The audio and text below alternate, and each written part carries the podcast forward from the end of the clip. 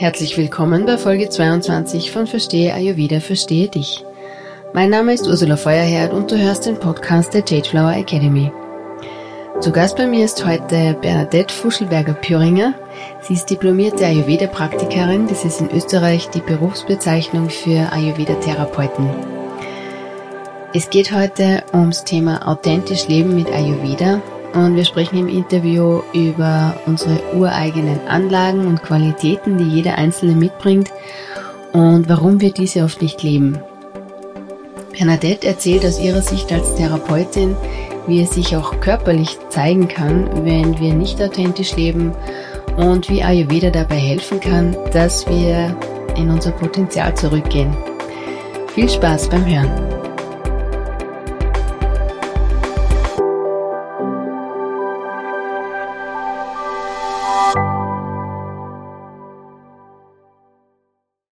Ja, herzlich willkommen, Bernadette. Ich freue mich, dass du heute Interviewgast bei mir bist. Ja, danke, Ursula. Danke, dass du da bist. Ich freue mich sehr jetzt auf das Interview, das du da führen wirst mit mir.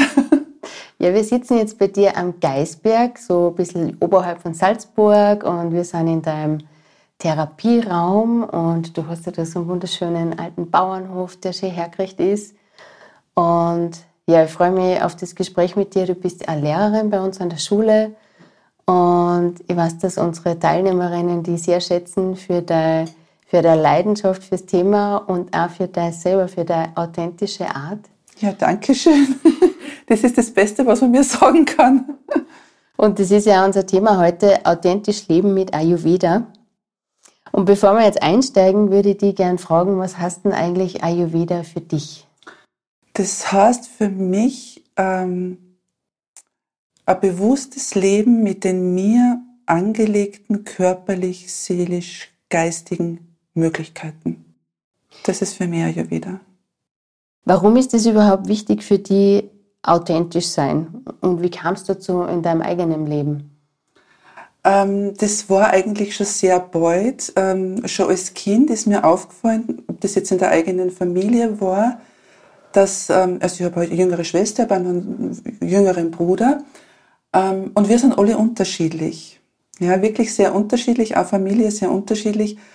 Und da ist mir so aufgefallen, wie, oder auch in der Gesellschaft, im Kindergarten, in der Schule, wenn du so, so zum Beispiel so ein, mm, ich, ich sage mal, in ein Raster passt, gell? irgendwo, wo man natürlich was äh, für alle Beteiligten vielleicht ganz gemütlich ist, wenn man eher ruhiger ist, wenn man ein bisschen angepasster ist, ähm, tut man sich leichter, ja, mhm. sag ich einmal, um einfach so in der Gesellschaft ja, so seinen Platz zu finden.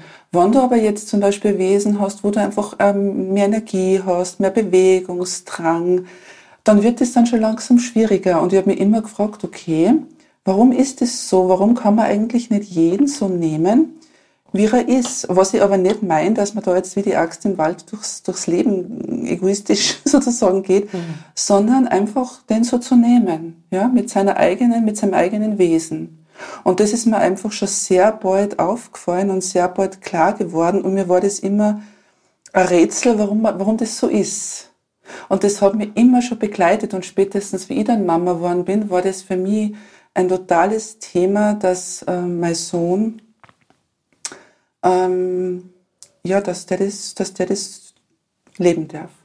War der Ayurveda schon in deinem Leben? Ich glaube nicht bewusst, wirklich nicht bewusst. Also ich bin mit knapp 20 Mama geworden.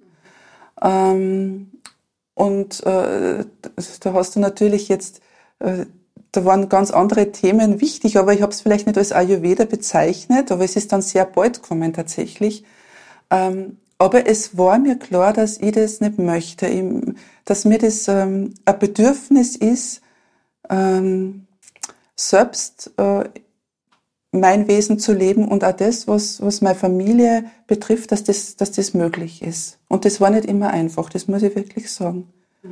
Also das war für dich als Kind auch ein Thema, weil du da vielleicht anders äh, ja, ja, gelaufen genau. bist wie deine Geschwister, oder? Ganz anders, ja. Also ich bin eben so vom Typus so Peter Kaffer. Und meine Schwester zum Beispiel, meine Schwester ist wirklich äh, nicht einmal ein Jahr jünger wie ich, mein Bruder ist elf Jahre jünger, das war dann wieder ein bisschen anders. aber die ist einfach ein anderer Typus, also vom Schlafen her schon, gell? Also das, und es ist mir immer berichtet worden. Also ich bin mit dem aufgewachsen, also meine Schwester, das war die ruhige, und du warst halt immer, also du mit dem Schlafen, also es hat halt wirklich immer, ich war halt einfach ein bisschen aufgeweckter, würde ich sagen. Die Schwester war ein bisschen pflegeleichter. Die war pflegeleichter, gell? Und das, das mit dem, mit diesem Wissen bin ich, es ist sogar heute höre ich das noch, also, mhm. ja. Und das ist mir so ein, ein Bedürfnis und, ja, also ich habe es nie verstanden, als Kind kannst du es ja nicht zuordnen, du merkst es zwar, dass du irgendwo nicht ganz so, ja, nicht da kriegt man so das Gefühl, du passt eigentlich nicht, wie du bist. Du oder? passt nicht, wie du bist, ja. Und, äh, und, und eben auch so in meinem Umfeld war es das Gleiche. Also Kinder natürlich in ihrer Art und Weise, wie die miteinander kommunizieren, war das immer, war das immer Thema. Auch im Kindergarten. Ne? Also, dann, also, es hat mich einfach begleitet. Schulzeit, Kindergarten war ganz massiv, ja. Und in der Familie, selbstverständlich, klar. Und wenn wir dann so aufs Ayurveda schauen und wie hat sich das dann auch für dich vielleicht persönlich erschlossen, weil da gibt es ja das Prakriti, das mhm. hast du ja eingangs schon erwähnt, was heißt äh, Ayurveda für dich? Kannst du das vielleicht kurz erklären, was das bedeutet? Also Prakruti, das ist ja auch ein Sanskrit-Wort, so wie es im Yoga ist, dann im Ayurveda eben reden wir da von Sanskrit-Wörtern. Und die Prakruti ist die Grundkonstitution oder Urkonstitution. Und das bedeutet, so wie man zur Welt gekommen ist, mit den Anlagen, so ist es gut. Ja, so soll es sein, das ist dir angedacht und ähm, mit allen Herausforderungen natürlich. Und so ist es aber für dich gedacht. Gell? Das ist so deine, das wurde dir mitgegeben. Mhm. Und wie zeigt sich das so körperlich, geistig? Ja, also da kann man natürlich jetzt von den Doshas hergehen. Also wenn man jetzt da, die Doshas sind nichts anderes wie die Elemente, die im Körper zirkulieren in einer gewissen Ausrichtung. Also ich sage jetzt ein Beispiel, Pitta ist die stärkste Dosha, an zweiter Stelle ist Vata, dritter ist äh, Kapha.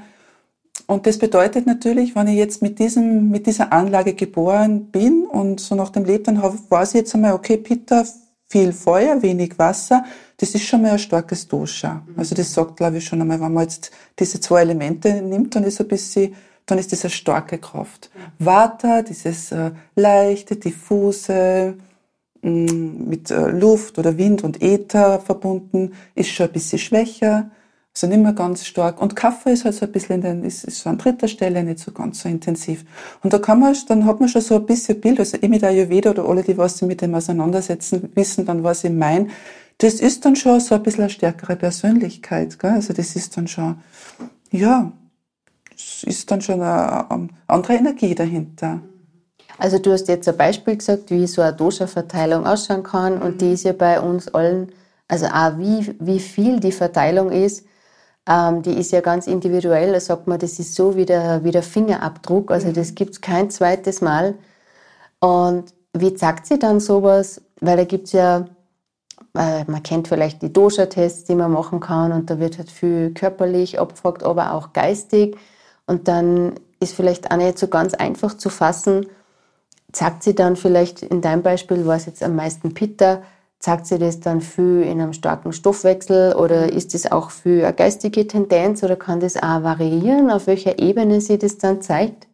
Also ich würde sagen, natürlich zeigt sie das, die Menschen haben normalerweise ähm, sehr gute Verdauung. Das ist einmal die Verdauungsfeuer, Agne ist bei denen gut ausgeprägt auf körperlicher äh, Ebene. Auf geistiger Ebene sind die natürlich aber ja, sind wache Personen, sind auch neugierig, brauchen aber Strukturen. Das ist bei Peter zum Beispiel ganz wichtig. Ja? Also die brauchen Strukturen, ähm, damit, die, äh, damit die funktionieren. Das ist zum Beispiel bei Peter Kinder ganz interessant. Äh, die gehen verloren, wenn die, in, wenn die keine Strukturen haben, wenn die so frei sind. Gell? Also die brauchen so ein bisschen einen Tagesablauf. Das ist wichtig für die Kinder und für den späteren Erwachsenen auch. Also die suchen auch Strukturen und gehen eigentlich verloren, also sind unglücklich sozusagen, wenn sie das nicht haben. Hat aber natürlich auch, was ist bitter? Das ist natürlich auch Freude, gell? Das ist so für was brennen, sie für was begeistern. Das ist natürlich, das sind total schöne Attribute.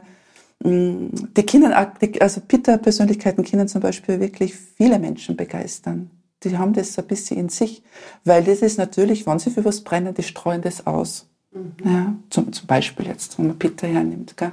Wollen wir noch über Watter und Kaffee auch reden? Ja, gern. Also Watter ist natürlich jetzt, äh, so das sind so die ganz die Kreativen, gell? die sind so ein bisschen feingeistig, die sehr schnell zu begeistern, sehr lebendig. Ja, schönes Dosha, weil es so antreibt, weil es neue Wege beschreitet. Ja, schönes Dosha. Also es sind natürlich alle schön, gell? Äh, Kaffer, ganz wunderbar. Das wird ja, also einer meiner Lieblingslehrer hat immer gesagt, Kaffer ist reine Liebe. Und das sind so ganz, ja, so ganz mütterliche äh, Menschen, so ganz, also so die, so vereinnahmend, man fühlt sich so wohl, die haben so was Weiches. Ja.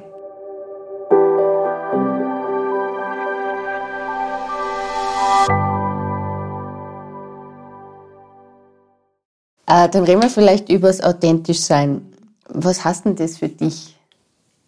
Also ich habe es tatsächlich, ich habe mir jetzt angeschaut, was heißt authentisch. Wann man das authentisch heißt, also nach Duden und anderen Lexika, heißt es, ich muss direkt, ich habe mir da ein paar, ein paar Schlagwörter aufgeschrieben, glaubwürdig, glaubwürdig, den Tatsachen entsprechend, originalgetreu.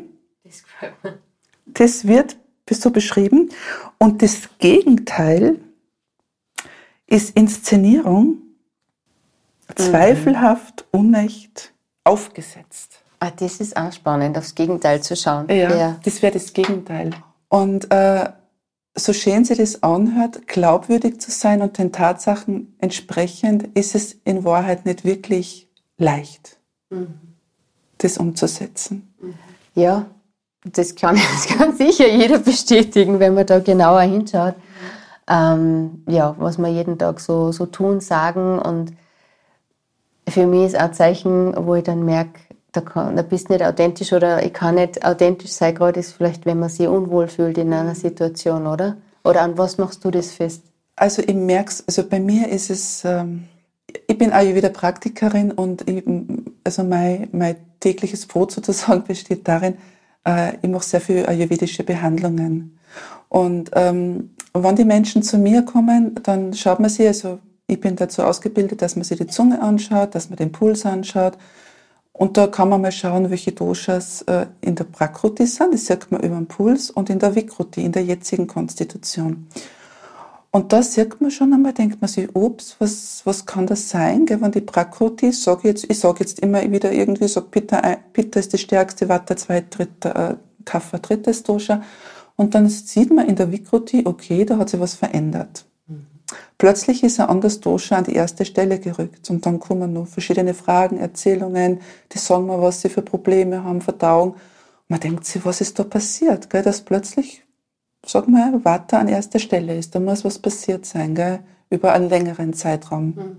Darf ich nur kurz dazwischen, ähm, ja. für die Leute, die jetzt noch nicht so im Ayurveda drinnen sind, also der, unsere Grundkonstitution ist der Zustand, wenn wir auf die Welt kommen sind mhm. und die Vikruti, was du gerade gesagt hast, unser gegenwärtiger Zustand, ähm, das kann sich dann verändert haben. Kann sich verändert haben. Ja, und wir reden dann auch noch drüber, wie es eigentlich dazu kommt, dass sich das verändert. Mhm aber wie, wie normal ist es das eigentlich, dass wir nicht mehr in unserer Grundkonstitution leben? Das ist, das ist man macht ja nichts aus, äh, aus böser Absicht sich selbst gegenüber. Das sind einfach Glaubensmuster, das sind aber auch tatsächlich, ähm, ähm, ja, wie man, mit was man auch konfrontiert wird. Gell? Also äh, das ist gesund, also ist das für die ganze Welt gesund, wenn ich das mache. Ja? Also wenn ich mir was einverleib, ich sage immer dieses Beispiel so gern, Salat ist gesund, gell? ja, aber das ist, kann nicht für die ganze Welt, kann nicht dreimal am Tag Salat gesund sein.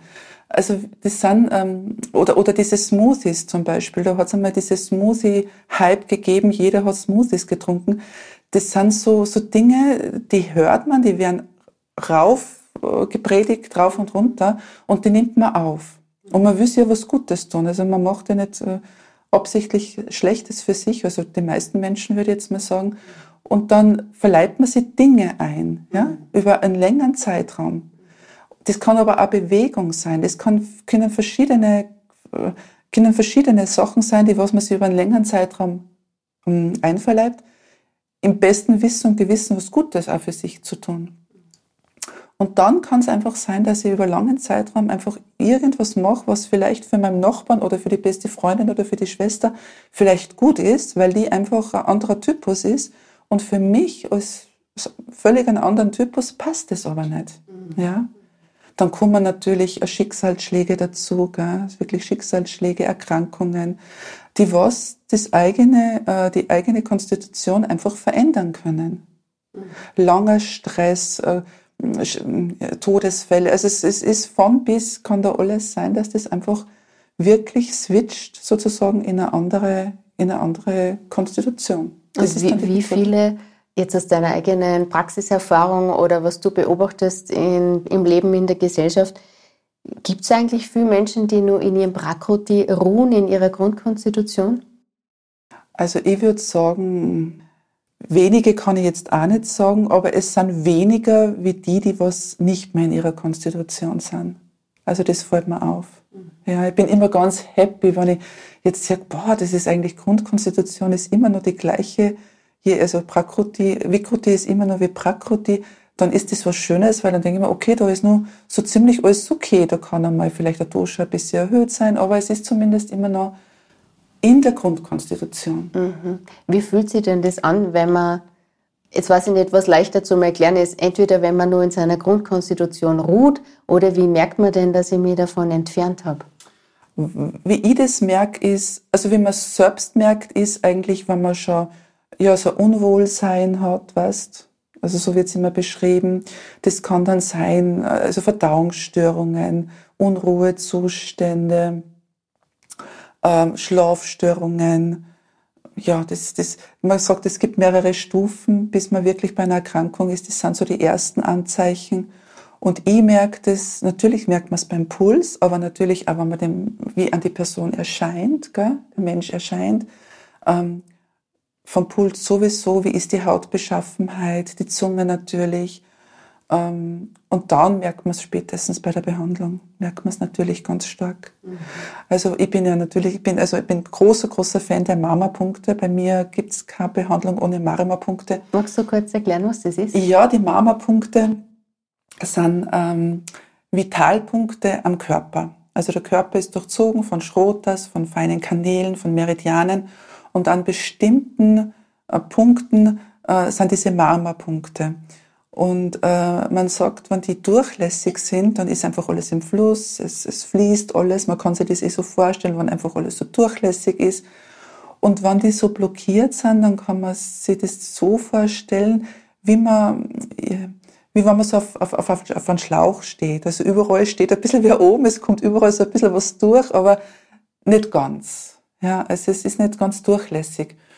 Und an den Marmorpunkten spätestens merkt man es dann. Natürlich ähm, an der Haut. Also ich sage, die haben oft wirklich, die sind trockene Haut, kalt. Ja, also wenn Watter sehr hoch zum Beispiel ist, sind die ja sehr, sind die kühl. Oder wenn der Bauch sehr kühl ist, gell, wenn, das, wenn die Haut am Bauch sehr kühl ist, die Haut nur trocken ist und die Marmorpunkte dann nur verdichtet sind, dann weiß ich so vieles. Dann kann natürlich äh, an einem Punkt, wie, wo, wo der was mit der Verdauung in Verbindung ist, wo der Magen in Verbindung ist, da, da ist einfach keine Energie mehr da, damit es wirklich arbeiten kann. Mhm. Ja, dann merkt man, okay, da ist wirklich, ja, da ist über längere Zeit was äh, nicht gut gelaufen. Und wie machen sich so körperliche Blockaden, die du als Therapeutin ja spürst, wie macht sie das dann auch in der Psyche oder geistig bemerkbar? Das ist natürlich, wenn was blockiert ist, blockiert das auch den Geist. Also wir haben zum Beispiel einen Punkt, das ist der Ober, am obersten Punkt der Schulter. Ganz viele Menschen haben diesen Punkt blockiert aufgrund von dieser sitzenden Tätigkeit immer am Computer. Dieser Punkt, wenn der blockiert ist, hat ganz viel mit der Energie nach oben zu tun. Die, das, das, ist, das fließt nicht mehr nach oben, das hat nicht nur körperlich, hat das dann einen Einfluss, natürlich die, die äh, sprechen dann von ständigen Kopfschmerz, gell, so, so Dauerkopfschmerzen. Ähm, und natürlich hat es auch mit der ganzen Energie nach oben in Form von, ja, mit, mit äh, frei sein, für Neues, ne, offen sein. Man sieht das dann auch bei den Augen zum Beispiel. Die haben wir wirklich einen Augendruck. Und ganz äh, massiv sieht man es dann beim Masseter, beim Kaumuskel, der ist dann auch oft sehr verhärtet. Mhm. Also das, das ist, es wird dann, dann ganz bewusst spätestens da. Das heißt, man kann sich dann im Leben auch nicht mehr so frei bewegen oder hat vielleicht auch nicht so viel Vertrauen in den Fluss des Lebens. In den Fluss des Lebens, auch für Neues offen zu sein. Gell? Und da geht es aber in so subtile, feine Ebenen, weil du hast ja vorhin erklärt, wie sich das verändern kann, dass man vom Prakroti, von der Grundkonstitution, sich wegbewegt und dann eigentlich andere Elemente und Doshas vorherrschen. Und da hast du ja davon gesprochen, was uns im Leben so widerfährt. Haben wir eine ganz stressige Phase oder Schicksalsschläge oder auch diese täglichen Entscheidungen, wie wir uns ernähren oder wie wir unser Leben so führen. Und dann gibt es ja noch feinere Ebenen, wie die Prägungen, die auch von der Familie, von der Gesellschaft und so weiter, die da einfach so in uns wirken, ohne dass wir das vielleicht merken. Ja, das ist natürlich das, was am stärksten uns äh, gegen, also wenn man gegen das, was natürlich wir mitkriegt haben, mit dem wir aufgewachsen sind, das ist natürlich was, was sehr manifest ist, gell? was natürlich jetzt schwer zu durchbrechen sind. Und manche Sachen sind ja auch gut. Also wenn man damit gut leben kann, ist es ja gut. Aber ja, das ist natürlich ein Prozess. Gell? Das ist ein Prozess, wo man durch muss. Und manchmal, manchmal braucht's nur, ich finde, einen Schritt, um was auszuprobieren. Gell? Um ein bisschen Mut mhm. braucht's manchmal, um einen Schritt zu gehen, weil wenn man oftmals einen Schritt einmal äh, auf die Seite bewegt, dann merkt man, welche Welten aufgehen. Mhm. Das klingt schön. Ja, und manchmal braucht es gar nicht mehr, weil dann geht eins ins andere. Aber wie kommt man denn überhaupt dazu, dass man das ausprobiert? Weil gerade diese wie du sagst, manifesten Prägungen, die, ja, die sitzen uns ja in die Knochen und oft durchblickt man das gar nicht, dass, man, dass das so durch einen wirkt. Ich glaube, das ist dann schon so ein Leidensdruck, wenn man merkt, es passt was nicht, es stimmt was nicht. Ich bin auf einem Weg, der was vielleicht für andere gut ist, auch von der Familie her. Wie gesagt, der kann für meine Schwester richtig sein, der ist vielleicht gut oder für meinen Bruder, aber es ist für mich einfach nicht richtig. Und ähm, was man der Ayurveda gelernt hat, ist, dass man, wenn man sich ein bisschen wenn man authentisch ist, dann geht man den Weg sowieso. Mhm. Und dann öffnen sie ja wirklich Türen oder man lernt Menschen kennen, die was an wirklich auch wieder weiterbringen. Man kriegt dann wirklich von oben, sage ich wirklich von, von, von einer anderen Ebene, kriegt man Unterstützung. Da bin ich überzeugt davon, dass das so ist.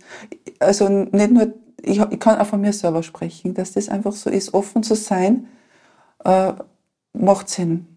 Ja, weil da kriegt man wirklich sehr viel Unterstützung.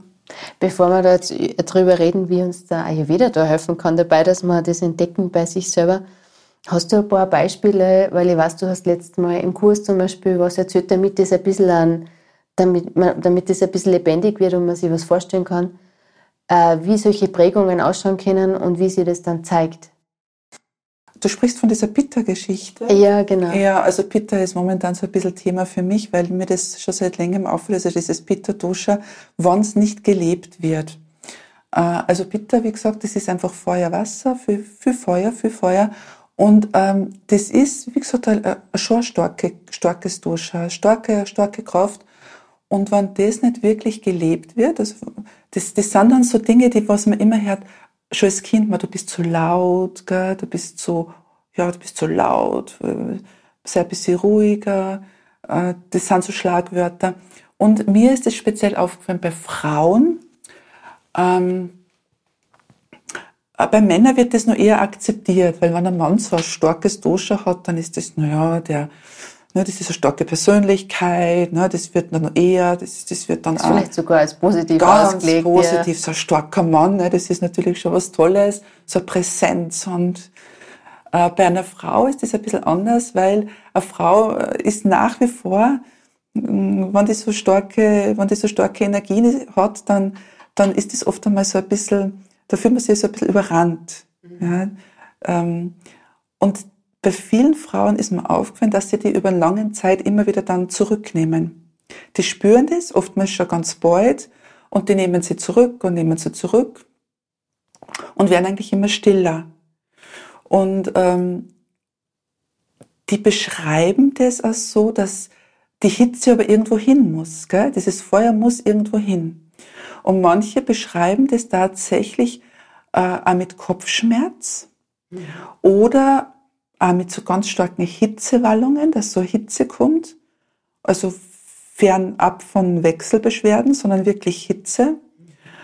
Manche beschreiben das, dass, dass, oder manche haben dann auch so Wut, innerliche Wut oder, oder, oder eben auch diese Anspannung im Masseter, also im Kaumuskel, die, die, die beißen dann so, also die haben daran zu kauen, kann man so sagen. Und ähm, dass auch die Verdauung nicht in Ordnung ist. Die haben oft so eine wechselhafte Verdauung. Das wechselt oft zwischen Probleme mit dem Stuhlgang, also Verstopfung und Durchfall. Ähm, und was auch noch ist, dass das, dass das eine ganz starke Konzentration im Bauchraum ist. Also das ist dann äh, der Nabi, der Nabel, das ist ja so ein zentraler Punkt, dass der ganz hart ist, fast nicht zu durchdringen. Also fällt mir dann so auf. Aber Magen, Probleme beim Magen. Äh, die, die, die beschreiben das dann auch mit Magenschmerzen. Und eben so Wut, so also innere Wut. Also wenn das wirklich schon ganz stark ausgeprägt, ausgeprägt ist mit einer Wut. Und die kann aber nicht nirgends hin.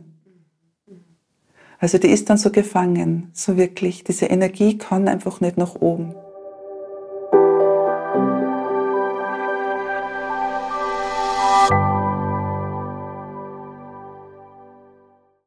Und das ist ja auch was, also du hast vorher schon von den Stadien der Krankheit gesprochen, wo man ja im Ayurveda schon viel früher mhm. erkennen und eingreifen kann.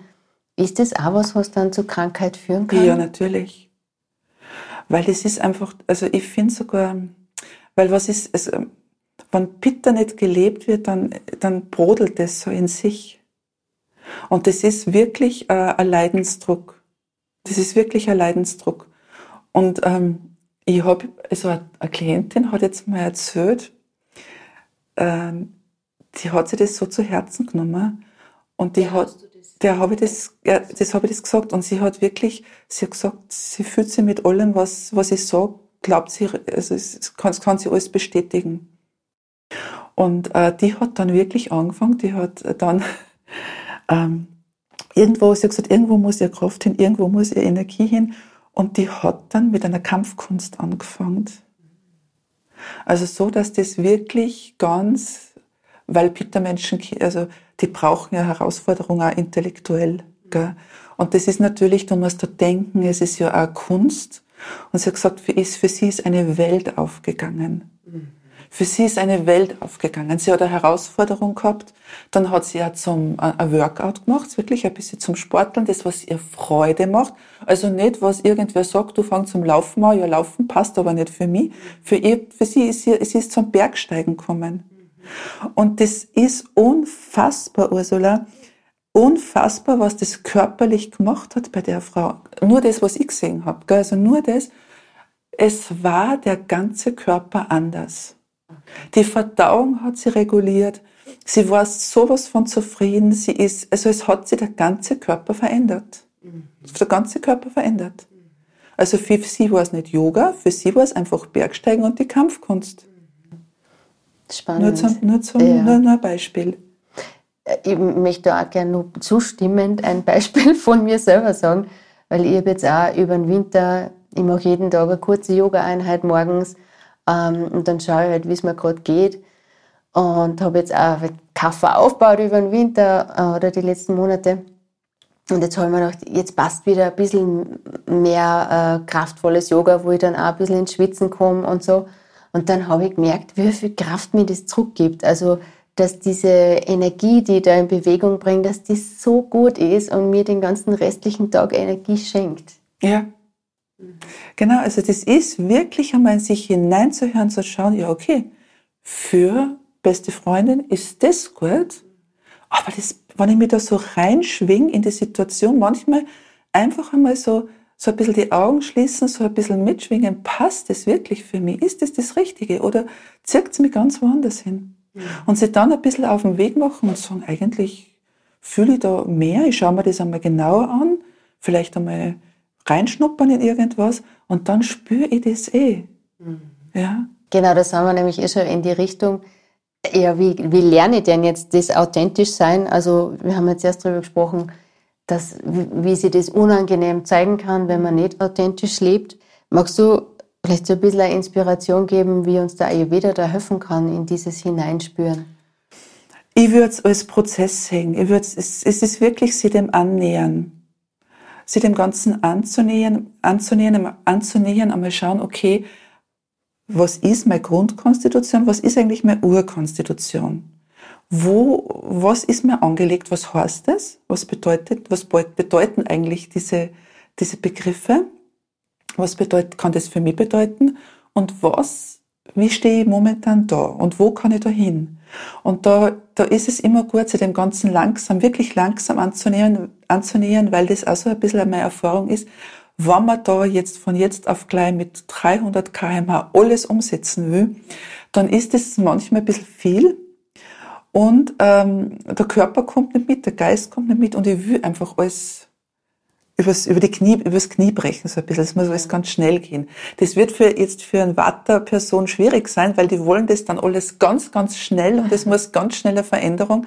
Und da, da äh, bietet sie an, dass man so ein bisschen Ruhe bewahrt und ein bisschen sie auf das einlässt, Dinge mal wirken lässt, vielleicht einmal mal anfangen, äh, mir auf die Ernährung ein bisschen einzustellen mal schauen, okay, was mache ich vielleicht falsch, wieder besseren Wissens, was mir einfach nicht gut tut. Vielleicht mache ich irgendeine Kleinigkeit nur, ja, dass, dass ich sage, okay, ich, ich mache den, der Abend ist einfach offenbar nicht gut für mich. Ich tue jetzt einmal da ein bisschen was umstellen und schaue, was sie tut für mich. Gell? Und da tut sie oftmals ganz viel. Mit Kleinigkeiten. Ein Beispiel? Hast du ein Beispiel? Ja, also ein großes Beispiel ist tatsächlich, ich habe jetzt gerade wieder das ähm, bei einem Kurs gehabt, mit der Ernährung und ganz viel am Abend also eine große Mahlzeit am Abend. Eine große Mahlzeit am Abend und die falsche Mahlzeit am Abend. Und das, das ist von der Uhrzeit her schon einmal, wenn ich da einmal ein bisschen früher Abend ist, ja, statt 19 Uhr oder 19.30 Uhr, einfach zwischen 17 und 18 Uhr und da keine Jause oder ich möchte nicht sagen keine Jause, sondern nicht so oft eine Jause. Es gibt ja, also es steht ja, ist ja nirgends in Stein gemeißelt, dass ich keine Jause mehr essen darf. Aber wenn ich da jetzt ein Problem habe, also Entschuldigung für die deutschen Zuhörer, die Jause ist eine Brotzeit am Brotzeit, Abend, also so Brotzeit, genau. Brot, äh, Schnitten mit Käse, Wurst und so. Genau, oder? genau, sowas ist gemeint. Ähm, das ist natürlich jetzt sehr stark verankert in unserer Kultur. Gell? Das wollen wir auch niemanden, wollen wir niemanden ausreden, aber wenn ich jetzt ähm, Probleme habe, zum Beispiel mit Verdauung oder mit einem guten Schlaf, dass ich wirklich gut durchschlafe, dann macht es Sinn, dass ich mir da überlege, vielleicht kann ich da was ändern. Und wenn ich da was ändert, dann wäre ich sofort, das dauert nicht lang, habe ich da einfach Verbesserungen, und zwar gravierende Verbesserungen. Wenn ich jetzt mein Abendessen vorverlege, wenn ich mein Abendessen vorverlege 17.30 spätestens 18 Uhr und da einfach mal drei, vier Mal in der Woche ein leichtes Gemüsegericht, ein warmes Gemüsegericht, äh, mit Gemüsegericht jetzt keine blähenden Gemüse, mhm. sondern, also sprich Brokkoli, Kohlrabi, Kohlsprossen, sondern wirklich äh, von der Süßkartoffel, Fenchel, Zucchini, wirklich sowas ist, dann habe ich mit, ich würde wirklich sagen, Sicherheit am besseren Schlaf. Du wachst in der Früh fitter auf, du schlafst besser, du schlafst tiefer. Ähm, und wenn ich das drei, vier Mal in der Woche mache und vielleicht ähm, auf verschiedene Sachen möglichst verzichte oder sehr selten äh, esse, wie Käse zum Beispiel, der sehr schwer verdaulich gilt im Ayurveda und eigentlich eines der Lebensmittel ist, die was man nicht so oft konsumieren sollte, dann habe ich einfach ein besseres Leben. Mhm weil ich erholter bin. genau. Mhm. Du, du, du, schläfst besser, du bist ausgeruhter äh, und du gehst anders in den Tag rein. Was das Abendessen angeht, ich habe erst neulich ein Gespräch geführt äh, mit einer Interessentin für die Frühlingsakademie und sie ist da nicht die Einzige. Ich höre das oft, dass gerade das Abendessen so ein geliebtes Ritual ist, wo man sie dann auch, wo man so runterkommt vom Tag, also runterkommen, zur Ruhe kommen und dann vielleicht auch noch gern Süßigkeiten dann isst und so weiter. Hast du da aus deiner Sicht eine Erklärung, warum das eigentlich so ist, dass wir uns dann am Abend sowas wünschen, so eine schwerere Mahlzeit und das Süße? Ähm, ich würde sagen, A ist da Wartezeit. Und das bedeutet, wenn Warte ist, dass einfach äh, wir sowieso den, äh, ein bisschen mehr auf ähm, ja, was Süßes oder, oder Kaffee kultivieren wollen. Ja, die Wartezeit, die ist ja bis ah, sechs, äh, die Kaffeezeit. Die Kaffeezeit, ja. genau. Da haben wir sowieso dann eher ein Bedürfnis nach Süßem. Gell? Das wird ja auch mit Süß verglichen. Mhm. Also, ich möchte nur kurz erläutern. Also, die Kaffee, es gibt Tageszeiten, wo die Doshas vorherrschen und am Abend zwischen sechs und zehn ist Kaffee eben Kaffeezeit und dann haben wir im Körper automatisch auch genau. mehr Kaffee. Ja? Haben wir, ist so, genau. Und natürlich kommt man dann auch ein bisschen zur Ruhe. Gell? Ähm, aber man kann auch da vielleicht ähm, ein bisschen Kompott essen zum Beispiel. Gell? Also wenn man das Bedürfnis hat, was Süßes, einfach oder einen süßen Geschmack, ein paar Datteln essen, das geht immer, oder einfach auch Kompott essen, was Warmes, das bringt auch so ein bisschen Ruhe. Das würde ich mal sagen, hat, hat den Grund. Aber der, der, der Tag vorher, wie ich meinen Tag gestalte, das kann ja auch dazu führen, was ich mir am Abend wünsche. Also so diese, diese Lebensführung, die dann dazu führt, dass man am Abend irgendwie das Gefühl hat, jetzt mag ich mal was gönnen. Ja, natürlich, das kommt auch dazu. Wenn ich den ganzen Tag natürlich in Aktion bin, dann wird es natürlich dunkel, da fährt natürlich einmal alles runter. Gell? Und dann kommt, kommt natürlich automatisch ein bisschen Ruhe und dann gönne ich mir was. Aber ähm, man gönnt sich, also vielleicht lohnt es den Blick drauf zu, zu switchen ein bisschen, weil du kannst dir ja alles gönnen. Ne? Du kannst dir natürlich jetzt auch ein Stück Kuchen gönnen, aber wenn du jetzt sagst, jetzt gönne ich mir einfach, und du, es kommt ja darauf immer, wie du das anrichtest, gell? wenn du dir Dinge schön herrichtest. Wenn du dir jetzt ein Teller oder ein Kompott herrichtest, und das schön herrichtest, wenn du da ein paar Datteln hindurst, wenn du dein Abendessen nur mit, mit, mit Blüten verzierst, zum Beispiel der Suppe, ja. ja, zu zelebrieren. Mhm. Einen guten Tee machst, einen schönen Tisch machst, dann ist das, dann schaut das einfach anders aus. Also das hat auch was Sinnliches. Also Ayurveda ist jetzt, das muss ich auch sagen, manchmal hat Ayurveda, das hat immer so den Touch, ich reduziere mich mit irgendwas. Also das ist immer so ein bisschen Reduktion. Aber Ayurveda ist ist eine sinnliche Lehre. Also das ist was, was Sinnliches, was zelebrieren, was spüren, mm, erleben. Das ist Ayurveda. Für mich ist es auch ganz viel Freiheit. Und Freiheit. Ja. Also auch was die Ernährungsauswahl angeht oder die Wahl, was, was gönne ich mir heute, weil weil ich weiß, was tut mir gut. Mhm. Und das ist so viel mehr Freiheit, als in, in Regeln zu denken, genau. die gar nichts mit mir und meinem Körper zu tun haben. Genau. Und wenn man einfach mal die Benefits hat von dem, was da draus entstehen, dann hat man so, so viele Möglichkeiten. Weil man einfach viel offener ist, gesünd, also wirklich gesünder ist, wenn man es auch seiner eigenen, äh, nach seinem eigenen Wesen lebt. Mhm. Wie, wie, wie steht denn so ein Mensch im Leben, der authentisch lebt? Ja, das ist, man spürt das einfach, das, sind, das ist ein wacher, wacher, freier Mensch. Mhm. Ruhig, also diese, der Puls von, ähm, äh, wenn Vikruti und Prakruti in Einklang sind, dann ist es ein schöner, starker Puls. Mhm. Ruhiger Puls. Auch der Pitterpuls, der wird so beschrieben, zum Beispiel wie so hüpfend wie ein Frosch, das ist ein starker Puls. Der, der, der springt dann, dann nicht so entgegen sozusagen, wenn so Pitter so ein bisschen over the top ist, sondern es ist einfach ein starker, ruhiger Puls.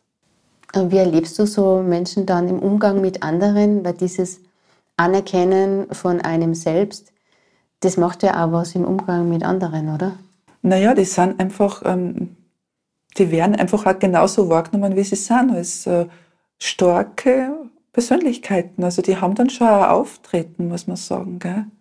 Ich finde, man spürt das auch beim, vom Auftreten her. Also die, die haben einfach, ähm, die stehen einfach anders da im Leben. Mhm. Die begegnen dann auch anders. Mhm.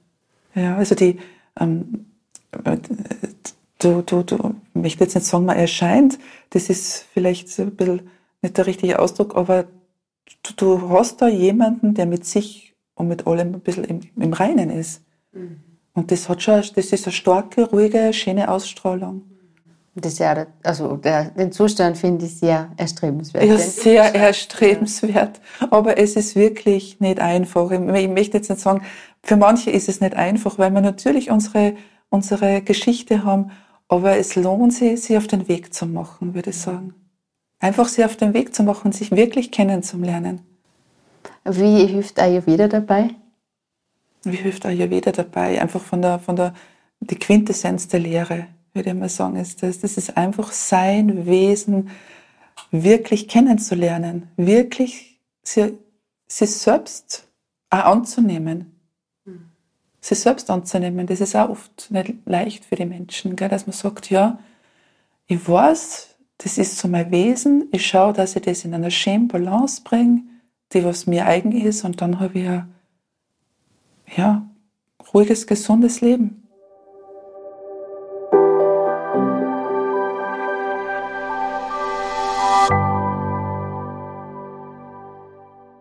Wenn jetzt wer sagt, ich möchte mir auf den Weg machen, ich weiß, da schlummert was in mir und ich möchte es gern entdecken, was würdest du da raten? Wie kann man es angehen? Einfach mal ähm, Beratung in, in, äh, in, Anspruch nehmen.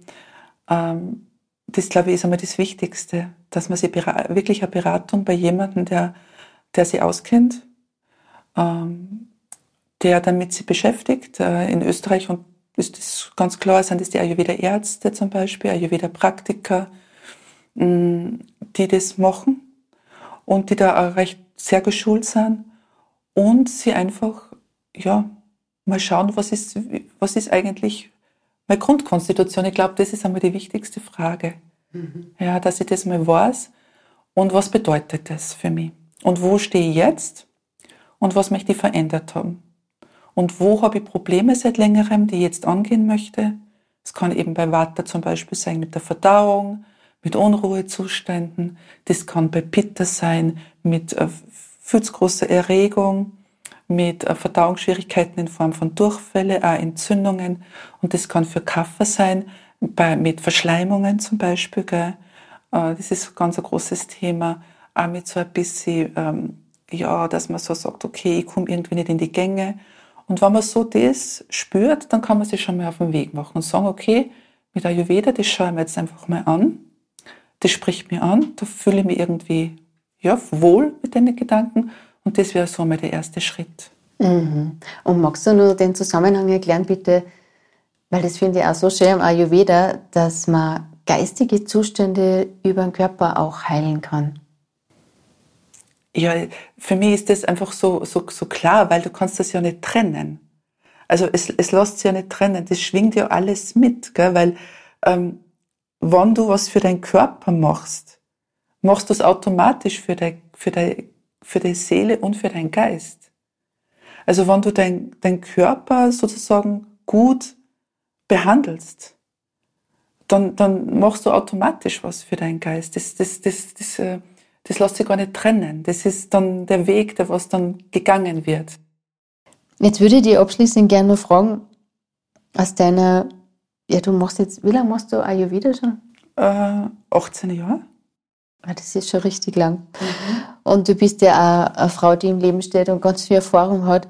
Was braucht es deiner Meinung nach, damit wir als Gesellschaft gesünder und glücklicher leben? Also welches Wissen fällt uns da welches Wissen führt uns da?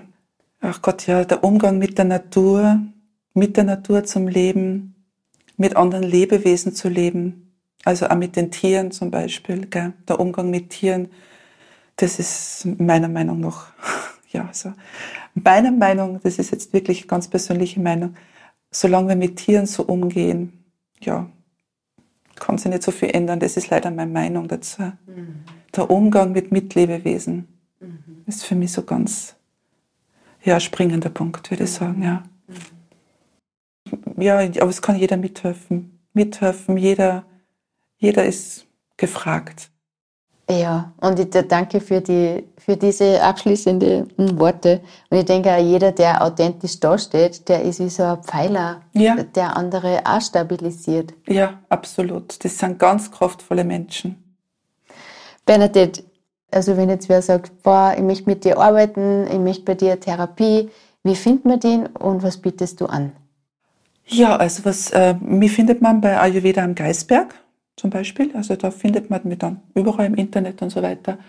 Und ich bin eben Ayurveda-Praktikerin. Ich ähm, biete an Ayurveda-Behandlungen, Begleitung bei Kuren, Konstitutionsbestimmung. Bei der Konstitutionsbestimmung ist sowieso die Ernährungsberatung dabei. Genau. Man kann auch Ayurveda-Kuren bei dir im Haus machen, oder? Du hast genau. Gästezimmer. Ist ja, genau. Ich habe eine Wohnung da im, im Haus, die vermietet wird, während, oder ja, vermietet wird, kann man sozusagen in Anspruch nehmen während einer Kur. Ich arbeite sehr stark mit einer Ayurveda-Ärztin da in Salzburg zusammen und wir machen das bei den meisten Kuren äh, gemeinsam. Und ja, das biete ich alles an. Genau. Wir werden die, äh, die Website ist dann in den Show Notes verlinkt. Ja, vielen Dank fürs Gespräch, Bernadette. Ja, danke sehr. Danke, Ursula. Am 2. Mai 2024 startet unsere Ayurveda Sommerakademie. Ein zwölf Wochen Online-Intensivkurs für Ayurveda-Einsteiger und Fortgeschrittene. Wenn du in alten Mustern feststeckst, die deine Gesundheit und Vitalität schaden, wie zum Beispiel dein Essverhalten oder dein Umgang mit Stress, dann kann dieser Kurs lebensverändernd für dich sein. Wenn du lernen möchtest, wie du im hektischen Alltag Balance und Energie hältst, dann ist die Sommerakademie vielleicht genau für dich. Unsere Teilnehmerinnen sind vor allem begeistert von der engen persönlichen Betreuung, die Teil des Kurses ist. Lerne mit uns, wie du dich dein Leben lang nach Ayurveda-Prinzipien in Balance halten kannst. Tauch ein oder vertiefe dein Ayurveda-Wissen, um mit deinen individuellen Themen voranzukommen. Wir starten in wenigen Tagen am 2. Mai 2024. Schau jetzt auf unserer Website, um dich zu informieren. www.jadeflower.academy